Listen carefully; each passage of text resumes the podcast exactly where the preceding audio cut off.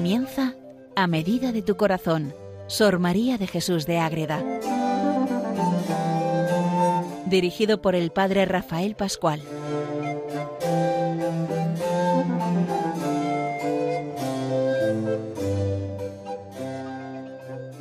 Un saludo para todos los oyentes de Radio María en este programa A Medida de tu Corazón dedicado a la Madre Ágreda, una monja concepcionista franciscana, monja de clausura, gran mística, que tantas cosas nos enseña y vamos conociendo muchas realidades.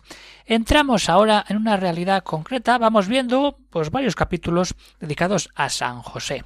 Dentro de la mística ciudad de Dios, pues se habla mucho de la Virgen, de, de nuestro Señor Jesucristo, pero también aparece San José en escenas que normalmente no estamos acostumbrados a ver, a meditar, a entrar en ellas, porque son momentos de la vida íntima de la Sagrada Familia de Nazaret. Entonces vamos a ver en este programa uno de los momentos, bueno, que no es un momento, es en general la vida íntima de San José y la Virgen antes del el parto de Jesús antes de nacer en Belén, cómo viven, qué se cuentan, qué hacen, qué dicen. Eso es lo que vamos a ver en este programa dedicado a Madre Ágreda para conocer de paso mejor a nuestro Padre San José. Les habla desde el convento de Logroño el Padre Rafael Pascual Carmelita Descalzo. Pues en este programa vamos a ver eso y que, que lo quiera seguir, si tiene la mística Ciudad de Dios y si no, pues la pueden pedir al convento de Ágreda, está en la segunda parte de la mística Ciudad de Dios a partir del número 428. Entonces, ¿qué nos encontramos aquí? En un primer momento, pues es, es todo este capítulo está dedicado a esa relación íntima entre San José y la Virgen. Entonces San José le pide que la Virgen le enseñe la vida de la virtud. ¿Y cómo se la va a enseñar? Pues ejerciendo de verdad la humildad. Viven pobres, de manera pobre, pero nunca les falta el sustento, la ayuda, de manera muy diversa como curiosa a la vez. Y también el trabajo de San José, como carpintero, también se ve reflejado que no es un trabajo en sí, sino que es una manera de vivir y de ayudar a los demás. Y si reciben algo por limosna, pues mucho mejor. Ese es el sentido del trabajo y de la vida de la pobreza que se unen en este matrimonio santo San José y nuestra Madre Santísima, la Virgen. Pues vamos a ver en este primer momento cómo San José le dice a la Virgen, pero a ver, ¿cómo es esto de la vida de la virtud? ¿Mm? Le pedía el santo a la Purísima Señora que le enseñase la condición y ser de las virtudes, en especial del amor de Dios, para saber cómo había de proceder con el Altísimo humanado una vez que estuviera aquí. Y entonces la humildad está ahí, en el centro. ¿Mm? ¿Y qué dice la Virgen? ¿Mm? La Virgen cuando escucha esto, cuando está ya conviviendo con San José, ¿qué pasa? Se juzgaba indigna de que su esposo la sustentase con el trabajo. Y tú me enseñas la virtud y yo ahora veo, el que me mantiene es el estudiante, ¿eso qué voy a hacer? Esta consideración estaba siempre humillada como deudora de aquel sudor de San José y recibiéndolo como una gran limosna. Todas estas razones la obligaban como si fuera la criatura más inútil de la tierra, y aunque no podía ayudar al santo esposo en el trabajo de su oficio, porque no podía como fuerza de mujer, en lo que se ajustaba con ella le servía como una humilde criada. Ni era posible de su discreta humildad y agradecimiento que a San José tenía sufriese menor correspondencia en su pecho. Esa grandeza decir enséñame a vivir son pláticas, encuentros que tienen ahí, donde la Virgen va viendo y va mostrando a San José. Pero, ¿qué pasa ahí?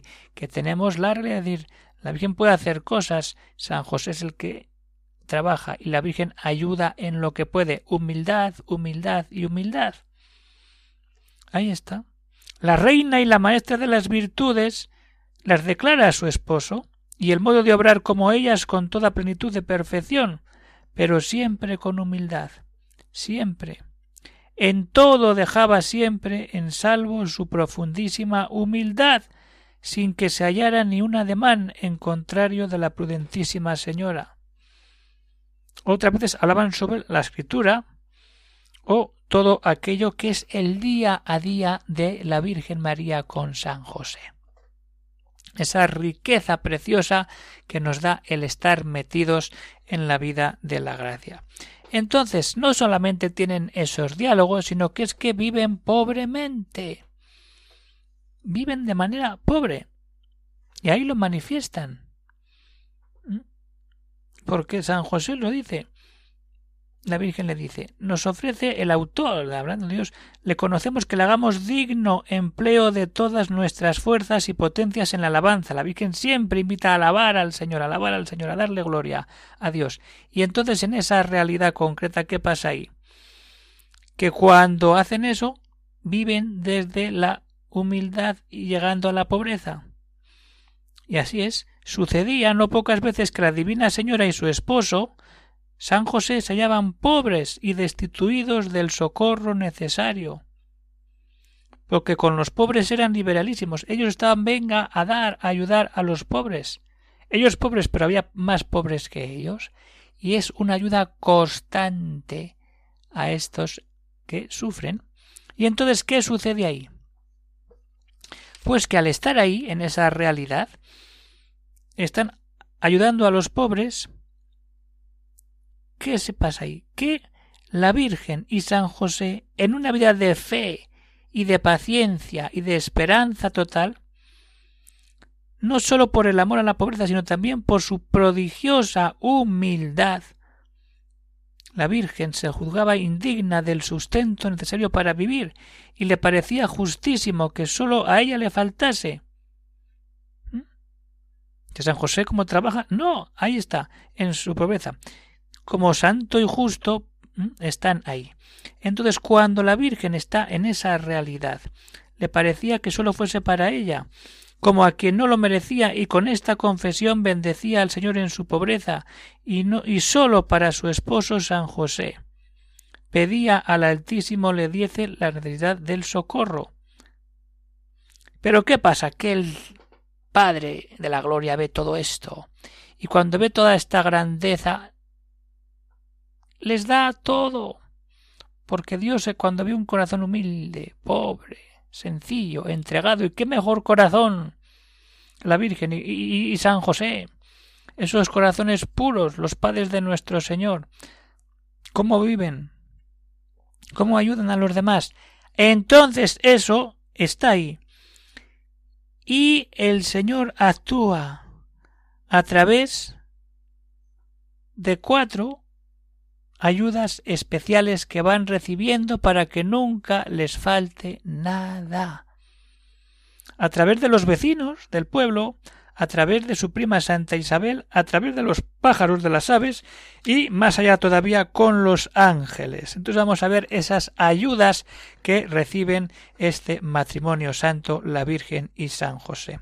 Entonces la Virgen le pide que no le falte nada a José, que ella puede pasar con todo, pero el padre ve todo esto. Y entonces, ¿hay qué sucede? Que el Todopoderoso estaba ahí. Y cuando daban todo a sus pobres, dando lugar al merecimiento, daba también el alimento en el tiempo más oportuno. Nunca les falta, en el momento llega y esto disponía su providencia divina por varios modos, lo que he dicho, vecinos, su prima Isabel, aves y los ángeles. Vamos a ver los vecinos. Algunas veces movía el corazón de sus vecinos y conocidos de María Santísima y el glorioso San José para que los acudiesen con alguna dádiva graciosa o de vida. El Señor mueve el corazón de los vecinos y amigos para que ayuden a este matrimonio. Ahí está la grandeza de este matrimonio.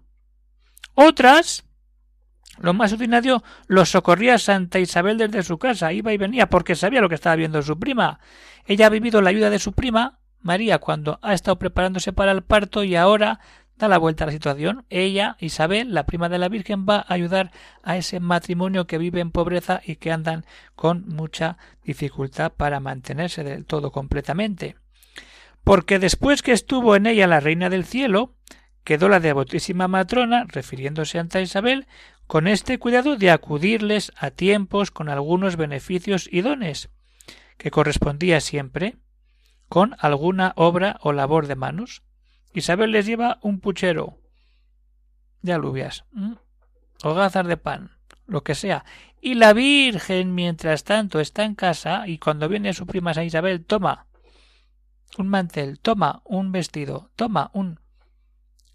El compartir lo que se tiene para que todo sea distinto. Alimento y la Virgen devuelve con ayuda y trabajo de las manos. Y lo que es más curioso aún, que ya lo hemos conocido en la Biblia también, la vida de los de los de las aves que les traen comida, recordando al profeta Elías cuando le trae la comida al cuervo, en la hogaza de pan. Ahí está. ¿Qué sucede ahí? Que el Altísimo, en esa potestad total, gloriosa, mandaba a las aves del aire que trajesen peces del mar o frutas del campo, y lo, ejecutaban al punto, y tal vez le traían algún pan en los picos, de donde el Señor lo disponía, y muchas veces eran testigo de, de todo esto el santo y dichoso esposo, porque San José estaba en la carpintería trabajando y dirá, yo vengo a comer aquí si no había nada, y de repente hay fruta, hay pan, hay un pez. ¿De dónde ha venido esto? Lo han traído las aves que el Señor manda. Y lo que es más aún, los ángeles. Los ángeles están ahí. Y están en oración. La Virgen y San José veían que están, estaban necesitados, que faltaba comida, y un día sucedió que pasada la hora ordinaria se hallaron sin tener cosa alguna que comer, y se ponen a dar gracias al Señor por el trabajo, y esperar que venga algo. Y entonces están en oración, cada uno recogido en, una parte de la casa. Y entonces, en este momento, mientras ellos están rezando, los santos ángeles les previenen, les traen la comida y les ponen la mesa frutas, pan blanco y peces y un género de guisado. Y ahí está. Y luego se fueron los mismos ángeles a llamar a la reina y otros al esposo San José. Salen y reconocen el beneficio del cielo con lágrimas y fervor dan gracias al Padre. Y comieron y después hicieron grandiosos cánticos de alabanza. Cuando de verdad estamos en Dios, Dios actúa y ve el corazón. Y cuando rezamos y esperamos en Dios, todo sucede, todo sucede según la providencia divina rezar y esperar que Dios va a actuar y Dios va a dar todo. Nos lo va a dar todo. Cuando somos como San José y la Virgen, en oración, abiertos a Dios, a la esperanza, a la providencia de ese Dios que nunca falla y que siempre está con nosotros. Vamos a estar ahí con San José, con la Virgen, esperando ese encuentro y esa ayuda celestial o humana para seguir caminando en esta vida.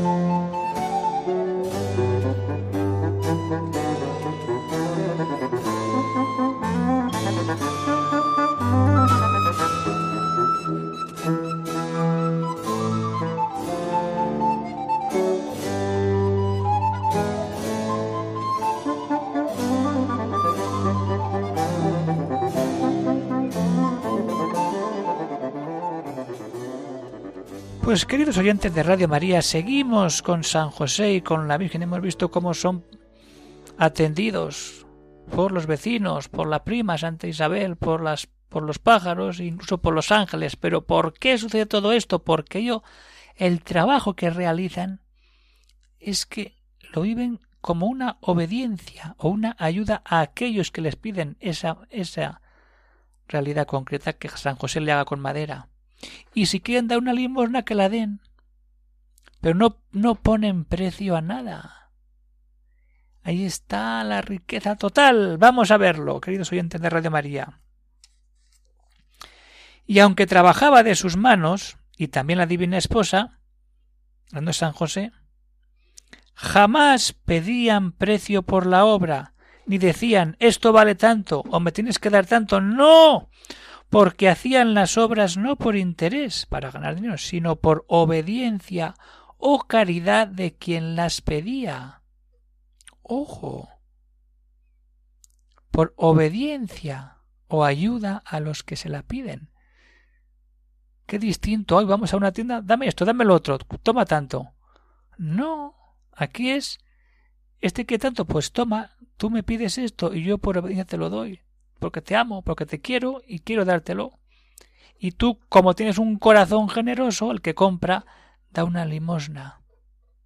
Y ahí está el pago del trabajo de San José. No pone precio a su trabajo, sino que sabe que la limosna va a estar ahí junto a él.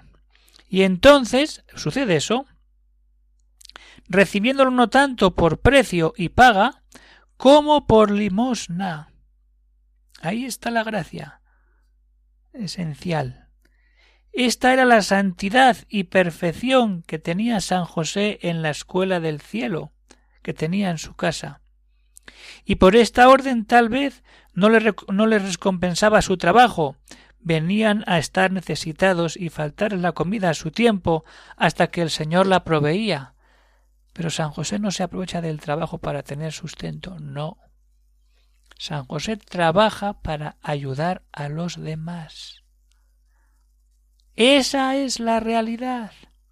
Esa es nuestra misión.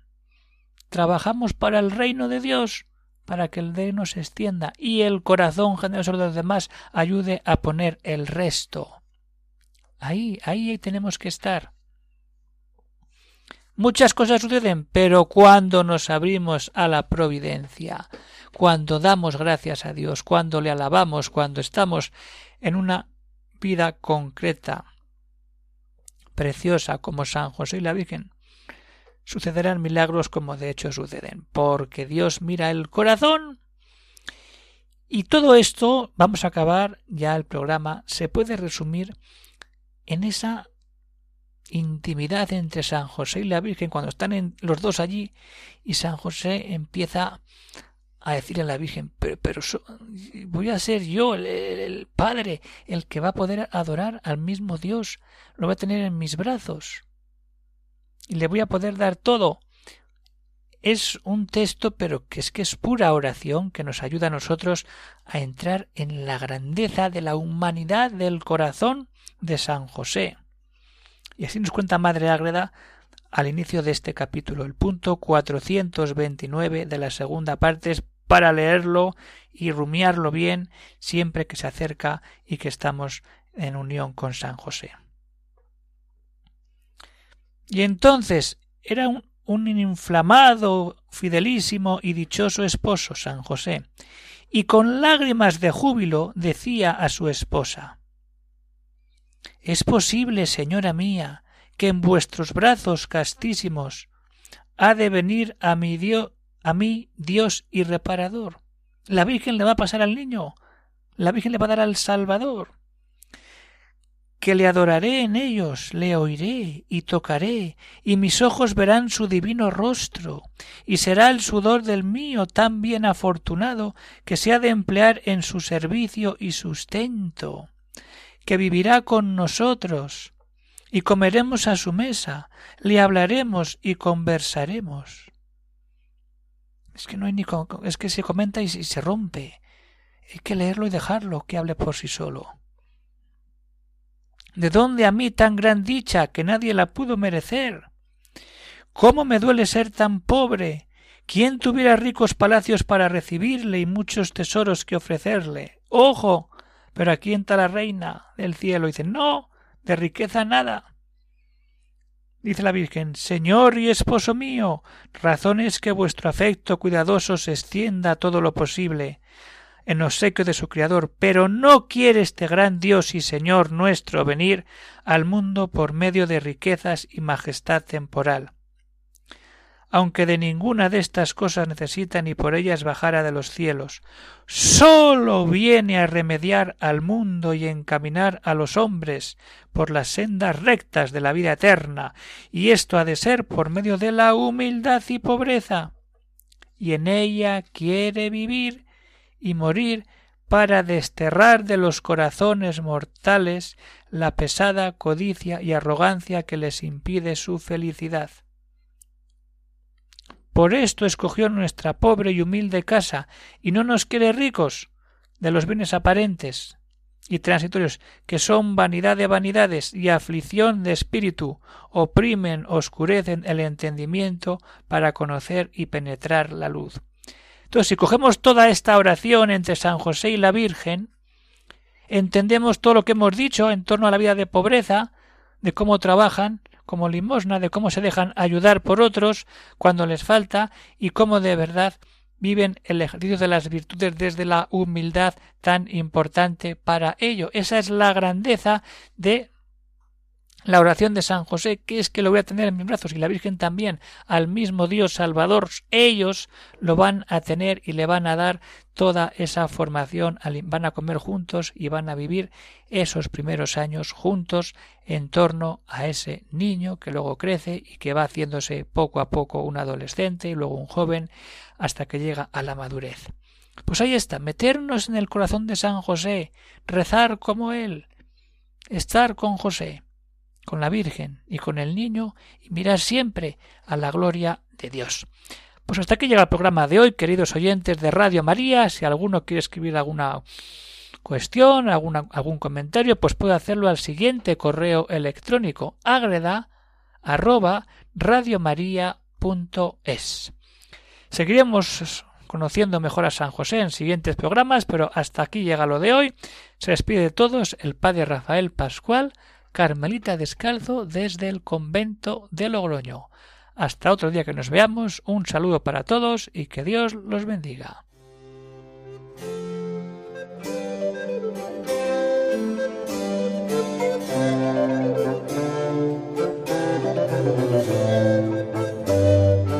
Han escuchado en Radio María A Medida de tu Corazón, Sor María de Jesús de Ágreda por el padre Rafael Pascual.